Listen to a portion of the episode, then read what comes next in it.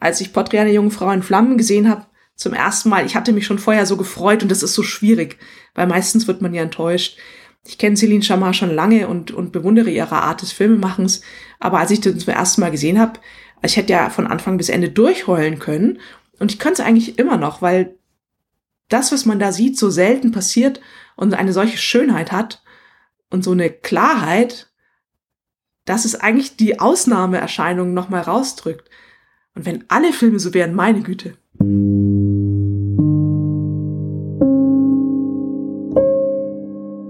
Ich bin Laura Freisberg und das ist die 53. Folge von Stadtland Krise, dem feministischen Podcast von Frauenstudien München. Ich bin Barbara Streidel und in dieser Episode geht es um den weiblichen Blick. Also es geht darum, auf eine neue Art und Weise Filme, Serien, bewegtes Bild halt zu sehen und etwas darin zu entdecken. Und neu meine ich jetzt im Sinne von nicht patriarchal gewohnt und geübt. Also wir betreten jetzt Neuland. Und wir haben einen Guide dabei. Das ist Andrea Kuhn. Herzlich willkommen. Hallo. Schön bei euch zu sein. Ja, 20 Jahre ist es her, da hatte ich mein spannendstes Seminar an der Uni, muss ich sagen. Mindblowing sozusagen. Ähm, es ging um Pop Popkultur, es ging eigentlich auch um feministische Theorie. Halt, halt, halt, halt, halt. Was hast du denn studiert eigentlich? Also damals, ich habe ja mal gewechselt, aber damals habe ich Amerikanistik studiert und das war im Bereich amerikanische Kulturwissenschaft. Aber es ging so ein bisschen weg. Also es, es war wirklich sehr, eine sehr große Bandbreite, was wir da gelernt haben. Und mir sind von diesem Seminar noch so ein paar Bruchstücke sehr gut in Erinnerung. Zum Beispiel, wenn im Film ein tiefes, tiefes Wasser zu sehen ist und ganz oben rechts im Bild schwimmt ein kleiner Mensch, dann kommt mit Sicherheit von links unten das Monster.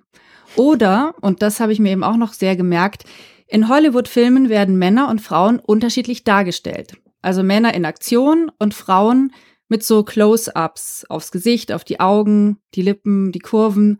Und durch diesen Blick wird die Frau konsumierbar. Also wir ergötzen uns quasi an ihrer Schönheit.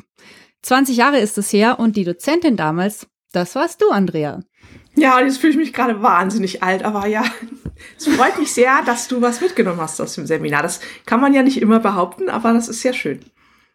Ja, seitdem hast du auch noch einiges anderes gemacht, außer zu unterrichten. Du bist seit über 15 Jahren Leiterin des Filmfestivals der Menschenrechte in Nürnberg, das alle zwei Jahre stattfindet. Und dafür schaust du sehr viele Filme an, die eben nicht so typisch Hollywood sind. Und genau darum geht's heute, um diesen Blick wir wollen heute darüber sprechen, wie ein, ein feministischer oder auch ein weiblicher Blick im Film aussehen könnte, was sich vielleicht so in den letzten Jahren getan hat und wie wir doch von diesen Sehgewohnheiten geprägt werden.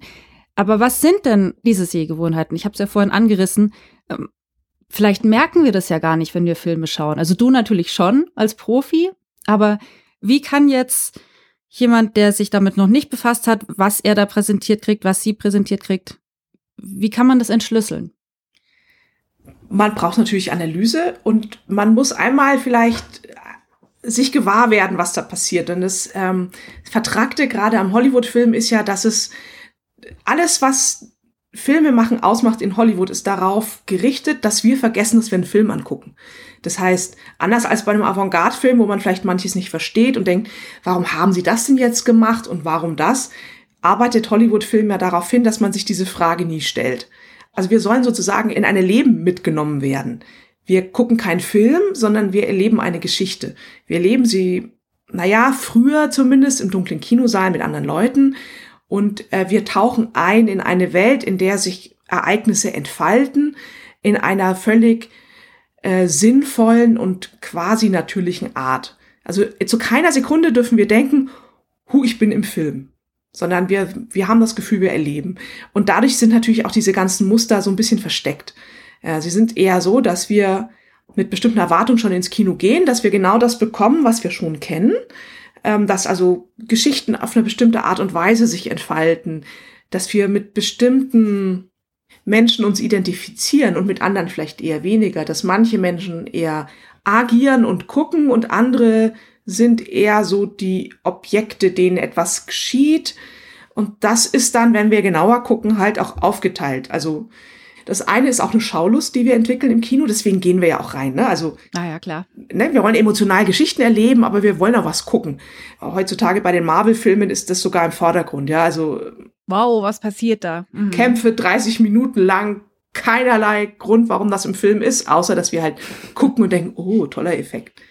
Ähm, mhm. Früher hat diese Rolle sehr viel stärker äh, die Frau eingenommen, aber sie tut's ja eigentlich noch immer. Also Frauen sind im Film etwas, etwas, ich will es jetzt gar nicht verdinglichen, aber man kann es im Hollywood-Film vielleicht sogar so auffassen. Etwas, das angeschaut wird und das auch in der Regel schön zu sein hat. Wenn die Frau nicht schön ist, die im Zentrum des Blickes steht, dann muss es einen Grund dafür geben. Ne? Also wenn sie am Anfang hässlich ist, dann wird sie am Ende wohl schön sein, wenn sie die Hauptfigur ist.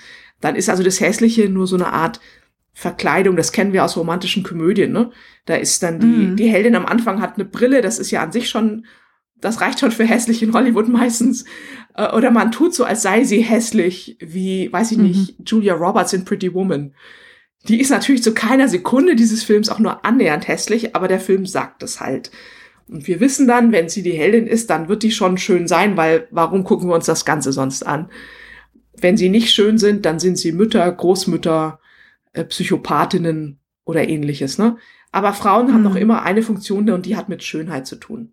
Mhm. Und ähm, selbst wenn sie nicht nur schön ist, meine, meine Frage, ob du das bestätigen kannst, dann, ähm, dann kriegt sie am Ende ihr Happy End, was auch immer das Happy End sein mag, trotzdem, obwohl sie dick ist obwohl sie eine Brille trägt oder obwohl sie irgendeinen anderen Makel eigentlich hat. Es ist immer dieses, naja, trotzdem, was ich so das Gefühl habe, dass es dann trotzdem irgendwie okay ist. Das heißt, ähm, es wird schon auch darauf hingewiesen, oder? Also ich würde sagen, das ist dann eher schon im Bereich des Independent-Dramas. Ach, da sind wir schon erst beim trotzdem. Weil äh, äh, die in Anführungszeichen dicke Frau ist ja in der Regel dann die beste Freundin oder so, ne? Und das Ganze ist mhm. ja nicht mhm. nur anhand von, von, von Geschlechtsstereotypen, sondern hat natürlich auch was mit, mit Race zu tun, mit Hautfarbe. Schwarze DarstellerInnen insgesamt haben sich inzwischen in Anführungszeichen hochgearbeitet, dass es sozusagen Nischenprodukte gibt, wo sie auch äh, Hauptrollen spielen dürfen und so. Aber es ist auch klar, es gibt nach wie vor sehr, sehr wenige Geschichten, wo zum Beispiel ein weißer Mann und eine schwarze Frau als Paar dargestellt werden. Wenn, ist sie sehr, sehr hellhäutig auf keinen Fall so dunkel. Andersrum kommt das noch viel seltener vor. Also ein schwarzer Held, der mit einer weißen Frau äh, als Paar vom Platz geht, äh, das sind Sachen, von denen Hollywood, denke ich, kommerziell unterstellt, dass sie nicht gewünscht sind oder zu ungewöhnlich sind, um, um den Leuten natürlich vorzukommen. Weil darum geht's ja immer. Ne? Also äh, Hollywood ist Rassismus oder ähnliches an sich total wurscht wenn es denn Geld bringen würde. Und die machen ihre Kalkulation. Dann, dann sagt der irgendwie der, der 50-jährige Produzent, der natürlich weiß ist und so ein Bärtchen hat und so, äh, der sagt dann, ja, also das kommt mir jetzt irgendwie komisch vor, dass also das, das wäre mir unangenehm. Dann wird es halt auch nicht gemacht. Wenn sich die Gesellschaft ändert, dann ändern sich auch so Stereotype ein ganz bisschen, aber erstaunlich wenig. Also bei Marvel mhm. sind die Superheldinnen ja auch immer noch sehr hübsch. Okay, also wir haben gelernt, Frauen müssen hübsch sein, damit man sie als Heldin akzeptiert. Und äh, am Schluss geht immer ein Pärchen vom Platz.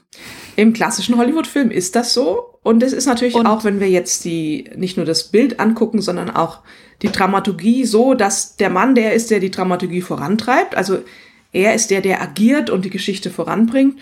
Und die Frau ähm, hat tatsächlich immer noch meistens eher so eine Motivationsfunktion. Also ihr kennt es aus Thrillern, dann ist es vielleicht die Ehefrau, die am Anfang des Films oder in der Vorgeschichte vom Bösewicht umgebracht wurde, weswegen jetzt Rache geschworen wurde und da muss jetzt die Frau gerecht werden. Häufig ist es der Kampf um die Frau. Also mhm. der ist der Preis letztlich. Das wird natürlich romantisch verklärt. Ne? Also der, der Bösewicht ist böse und möchte der Frau Böses und der Held ist natürlich in Liebe entflammt und deswegen der rechtmäßige mhm. Partner. Aber Frauen haben nach wie vor ganz häufig so eine Motivationsrolle für den männlichen Helden, aber selber nicht so wirklich, die treiben Geschichte nicht voran. Sondern sie sind eher mhm. so der Moment, wo Geschichte stoppt, weil man guckt sie an. Die haben gerade ein mhm. Gefühl und haben sie in Großaufnahme oder sie sind so schön und wir gucken sie an, ähm, während der Held vorwärts geht. Ne? Deswegen hat der Held auch immer so eine Halbtotale, der kann, der ist in der Landschaft Ja, also. Der ist in Bewegung, oder? Genau, der hat auch immer Raum um sich rum, also Bild um sich rum, weil der muss ja wohin gehen können. Äh, der muss was tun können, der muss einen Revolver ziehen können oder auf das fahrende Auto aufspringen von der Brücke oder, oder irgendwas, während die Frau nach wie vor viel öfter in der Großaufnahme ist, wo halt zum Beispiel auch keine, ja, da ist kein Raum mehr drum. Da sehen wir nämlich nur das Gesicht. Mhm. Die kann auch nirgends hin, die kann sozusagen nur sein.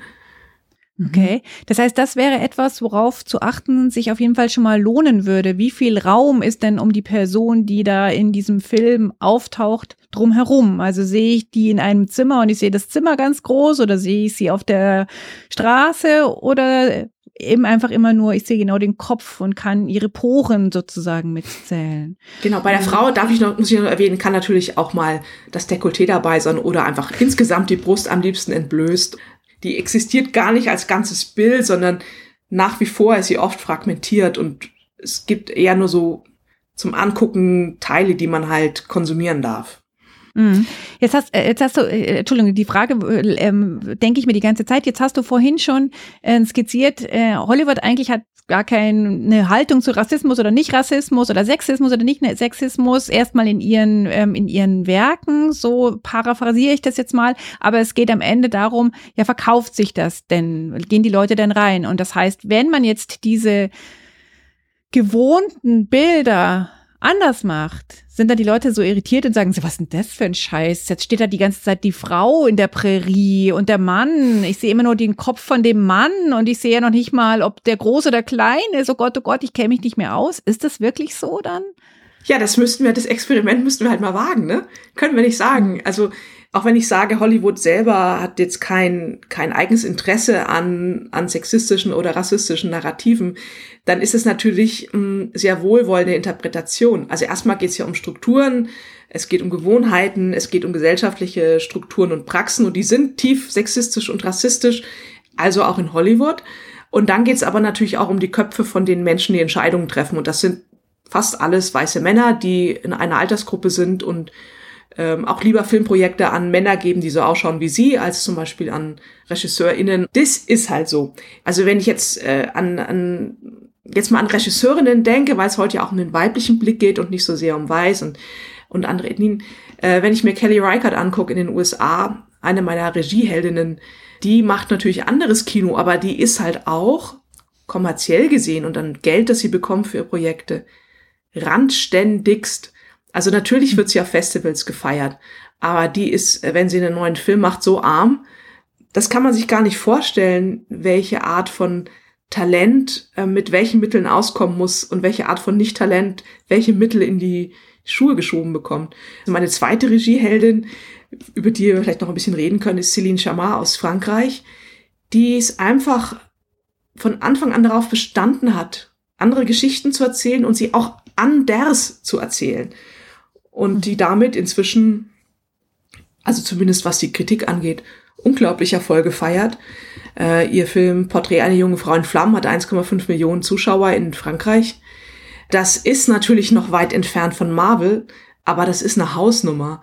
Und ich glaube, auch die Reaktion auf diese Art von Filmen, die Leidenschaft, mit der diese Filme geguckt werden und auch in der Kritik besprochen werden, zeigt, dass der Raum für was anderes da ist. Und die Neugier und das fast so eine Wahrnehmung von, man, man wohnt so Wundern bei. Also so geht's mir persönlich. Hm, okay, aber jetzt wollen wir auch wissen, was dich so gerührt hat, ohne vielleicht zu viel zu spoilern. Was ist so das Besondere daran? An dem Porträt einer jungen Frau in Flammen. Also, es geht zunächst mal um eine Geschichte, die man vielleicht schon kennen könnte, wenn sie anders erzählt würde. Also ein, ich erzähle sie jetzt mal anders, ein Künstler soll ein Porträt einer jungen Frau anfertigen, damit sie auf dem Hochzeitsmarkt sozusagen verkauft werden kann, weil damals hat man ja noch kein Internet und so weiter, keine Fotografie. Das heißt, der zukünftige Ehemann braucht eine Abbildung der Frau, ob er sie denn auch so haben möchte. Der Künstler lernt die Frau kennen, verliebt sich in das Objekt des Blickes, nämlich in die Muse, und es passiert eine Liebesgeschichte tausendmal gesehen, nicht ungewöhnlich. Bei Céline Chamard ist der Künstler ersetzt durch eine Künstlerin. Das ist natürlich auf der, es ist natürlich eine queere Geschichte, eine lesbische Geschichte, das ist an sich ungewöhnlich, aber das erzählt noch gar nicht, was das Film, den Film so besonders macht. der Künstler und die Muse wird in diesem Film aufgelöst in eine gleichberechtigte Zusammenarbeit von Modell und Künstlerin. Also es gibt diese Referenz, wir kennen dieses Muster von tausend Filmen und auch alle Künstlerbiografien sind doch so. Also selbst so ein Widerling wie Picasso, der irgendwie auf Kinder stand, ja, und der furchtbar war zu allen Frauen, mit denen er was hatte. Die off offizielle Narration ist nach wie vor, da gibt es mhm. diesen, den, das Genie, das ist immer der Mann, und die Muse, die das Genie sozusagen zum Blühen brachte. Wobei eigentlich ist es das Genie, das die Muse wahrscheinlich zum Blühen brachte in den Porträts und was weiß ich was.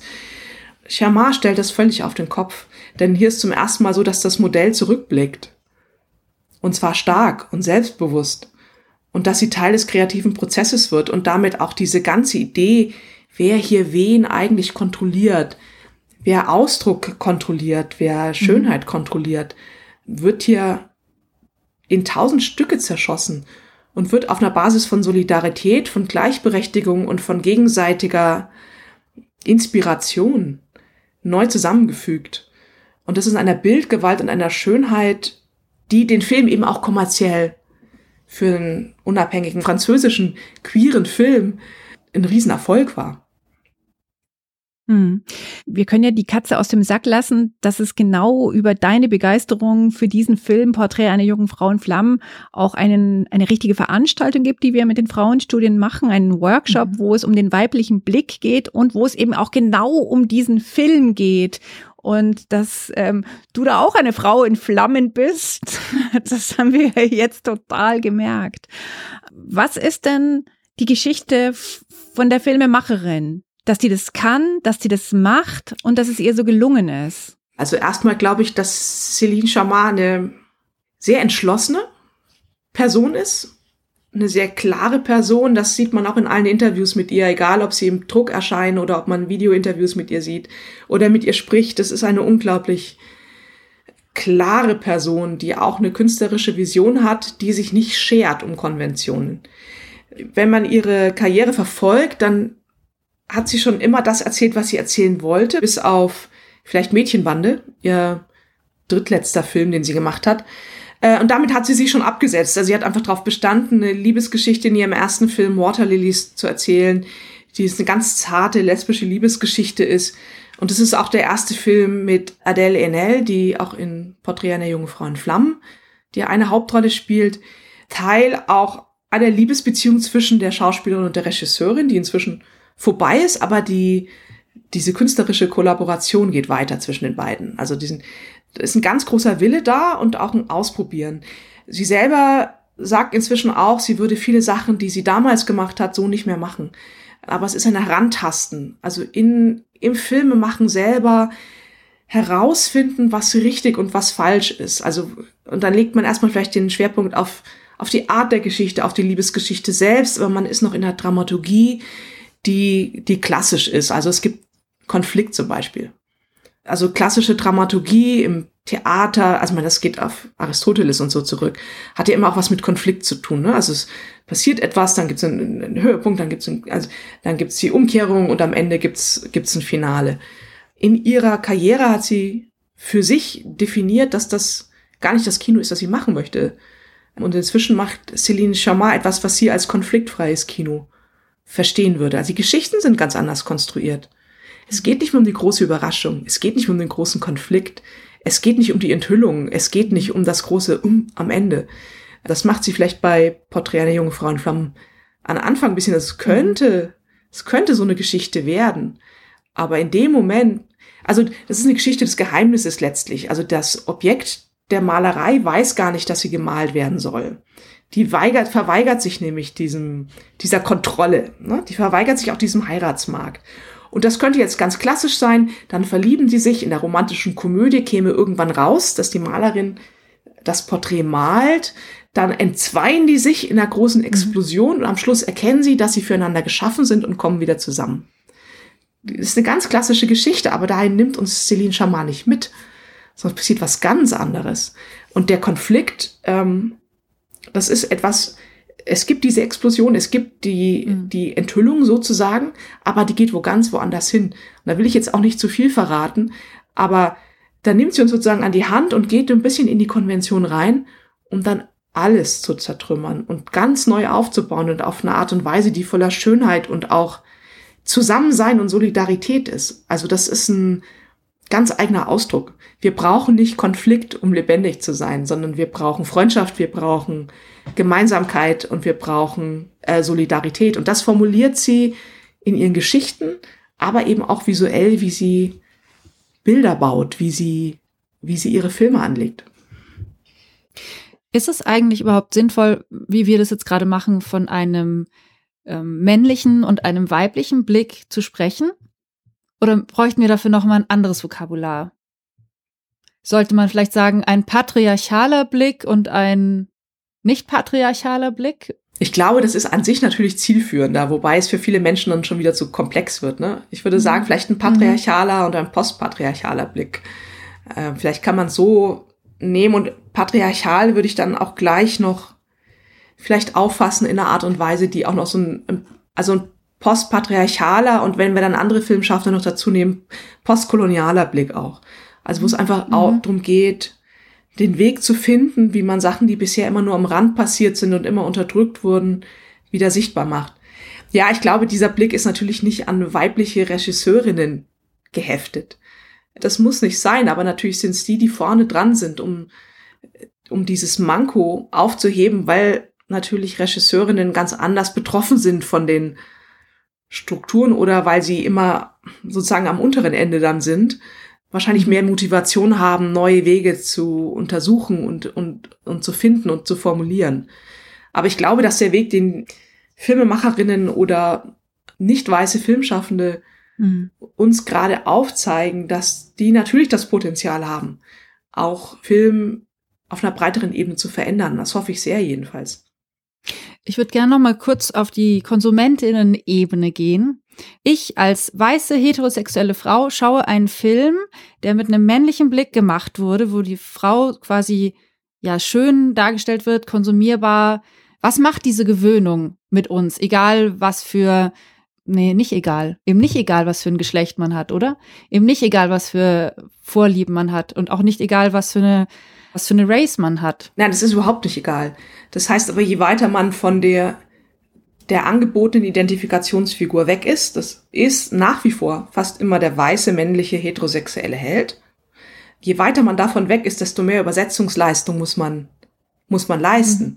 Mhm. Die weibliche Figur, wenn wir jetzt in diesem klassischen Hollywood-Schema bleiben, die ist ja nicht zur Identifikation angelegt die hat ja nichts, außer dass sie, dass sie ein Objekt ist, sondern die Identifikationsfigur ist der Held.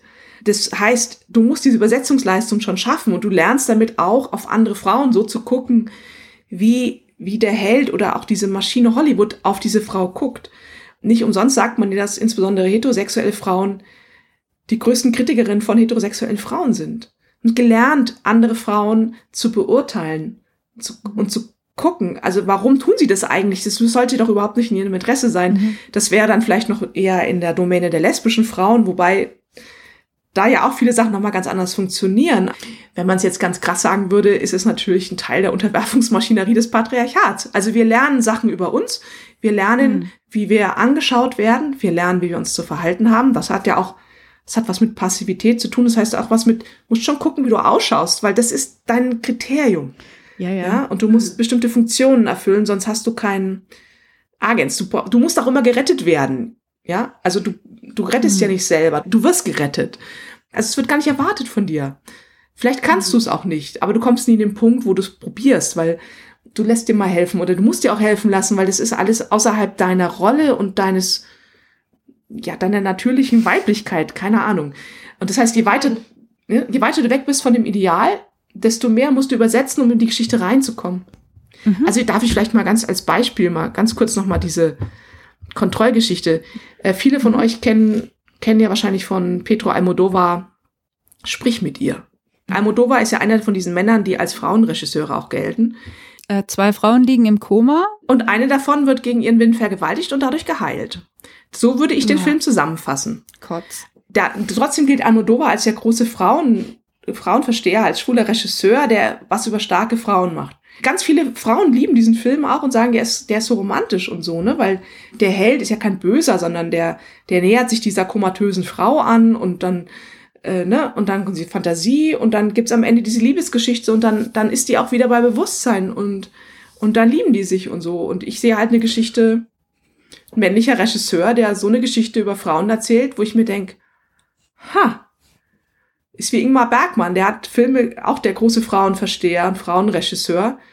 Das sind alles äh, super, super nervöse, psychisch stark belastete Frauen. Und das ist dann, das sind alles Klischees.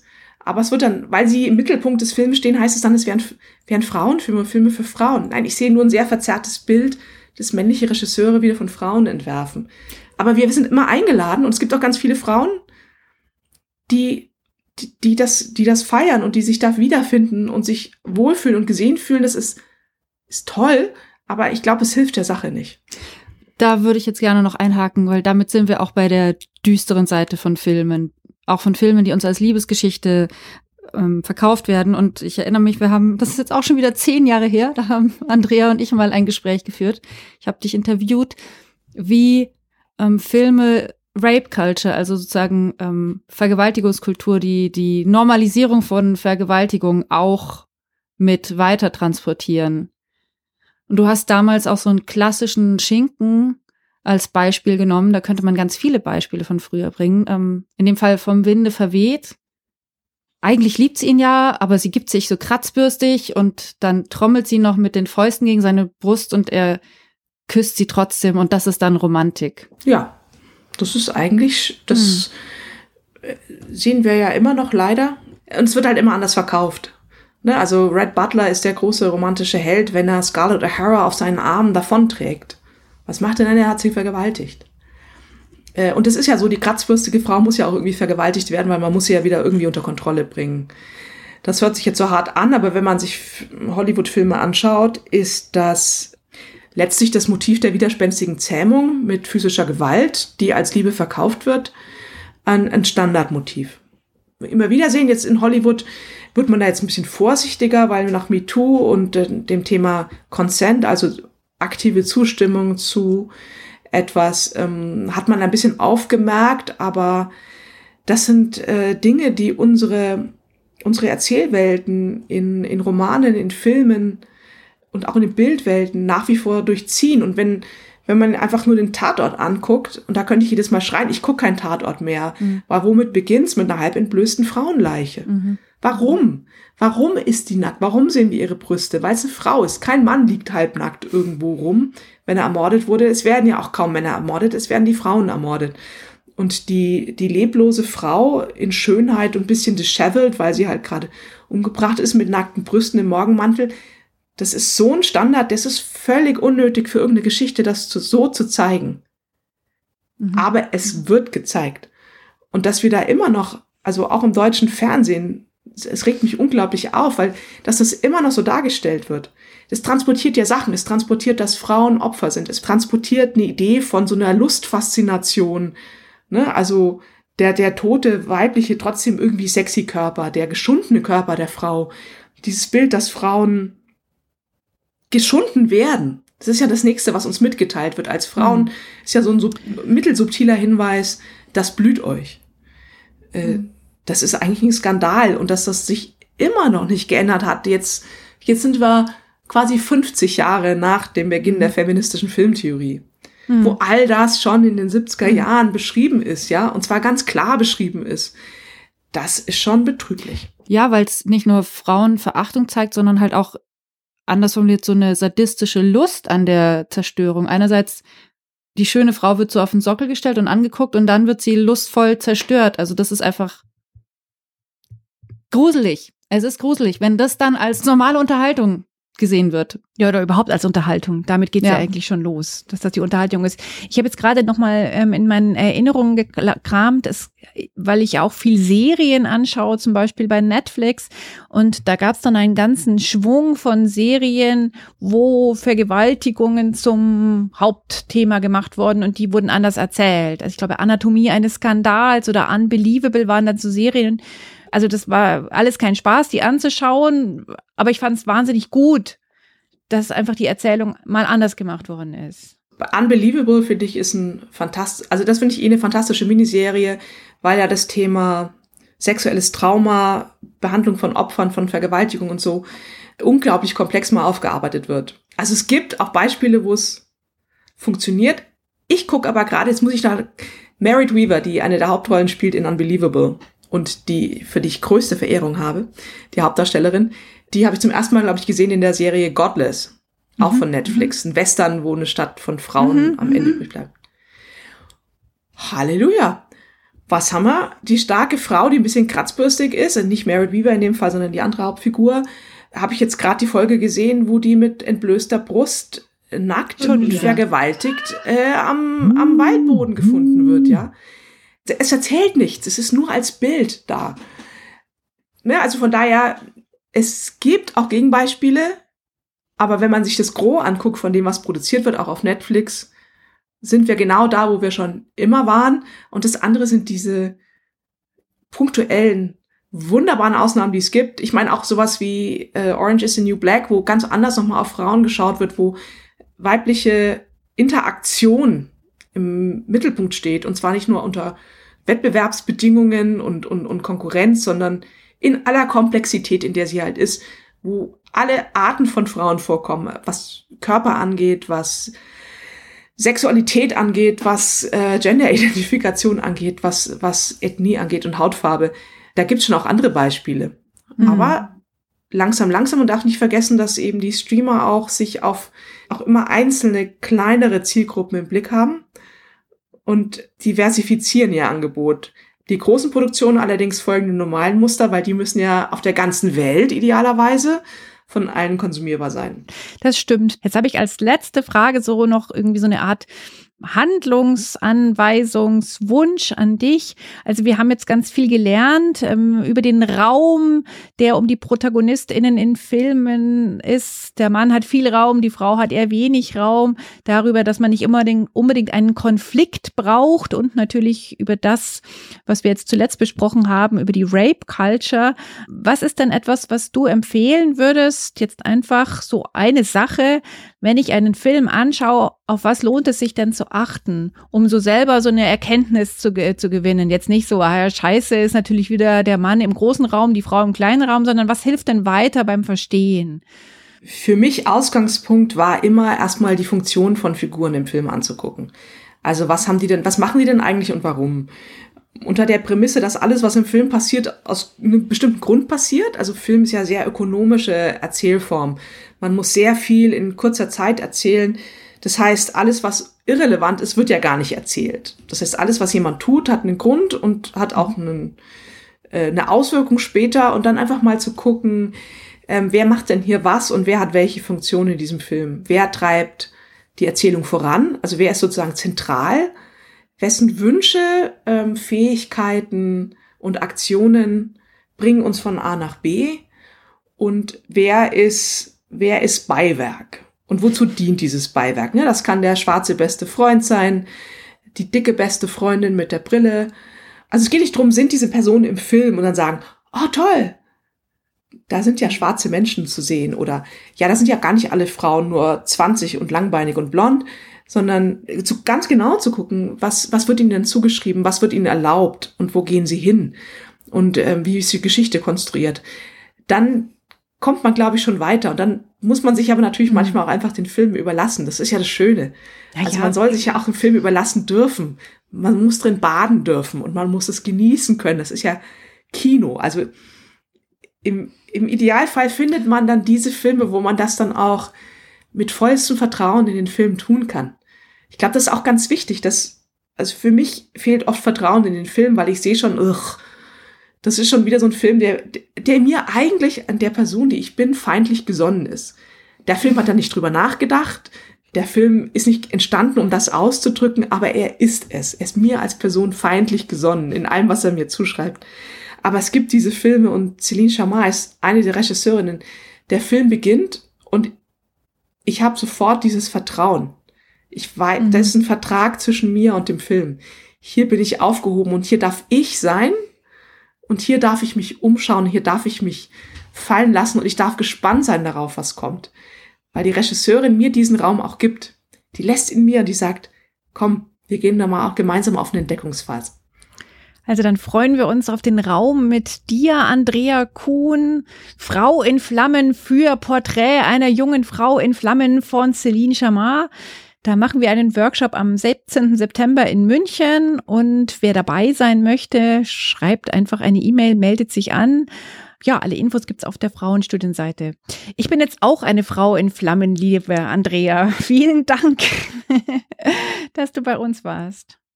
Ja, danke, dass ihr mich eingeladen habt. Ich glaube, was man auf jeden Fall mitnehmen kann, weil die, also mit all den Streaming-Diensten und auch all den Filmen, den alten Filmen, die man sich ja doch irgendwie äh, streamen oder auf diversen ähm, Indie-Portalen auch noch anschauen kann, es kommt echt drauf an, worin man sich badet. Also, ich glaube, du, wolltest uns jetzt nicht generell das Baden verderben, aber ich habe die ganze Zeit so dieses, wir sind jetzt mal wieder in den 90ern, sie baden gerade ihre Hände darin. Man muss aufpassen, dass man nicht im Spülmittel landet, oder? Ganz richtig. Und ich darf mal, wenn ich so meine Guilty Pleasures mal kurz sagen darf, ich liebe die Filme von Josef von Sternberg mit Marlene Dietrich. Erzählerisch wirklich der allergrößte Quark von allem. Frau als, als, als Objekt, als Fetisch, als flirrendes Etwas ausgestattet in Pelzen und Federn. Das weiß ich alles. Das kann, sehe ich auch kritisch. Aber auf der großen Leinwand, meine Güte, Marlene Dietrich in Shanghai Express, alter Schwede. Also da kann man sich schon auch mal reinfallen lassen und dann kann man trotzdem wieder eine kritische Distanz entwickeln. Wir leben in dieser Welt, aber man darf auch mal ein bisschen baden gehen, auch in den, in den Guilty Pleasures, natürlich. Cool. Ich freue mich sehr auf den Workshop.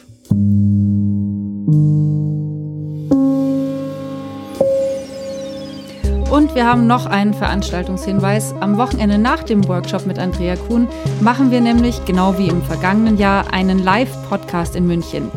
Wir sprechen mit mehreren anderen, also wir sind eine Gruppe, nicht nur Barbara und ich, und zeichnen das auf. Und wenn ihr gerne dabei sein möchtet, im Publikum mit Redemöglichkeit, dann meldet euch gerne bei uns unter podcast.frauenstudien-münchen.de. Und wir haben natürlich auch ein Thema bei dem Live-Podcast. Wie sprechen wir über unsere Welt? Also warum sagen wir Alleinerziehende und nicht Single Mom? Warum sagen wir Flüchtlinge und nicht Schutzbedürftige? Das ist dann auch wieder ein weiblicher oder ein feministischer Blick, den wir hier etablieren wollen. Ganz genau. Wenn ihr den Verein Frauenstudien oder uns und den Podcast unterstützen wollt, könnt ihr das gern machen. Schaut auf der Frauenstudien-Website unter Spendenmöglichkeiten. Genau, wir freuen uns immer über Feedback, Kommentare, Themenwünsche oder Sternchen bei den Podcatchern eurer Wahl. Ciao, bis zum nächsten Mal. Tschüss.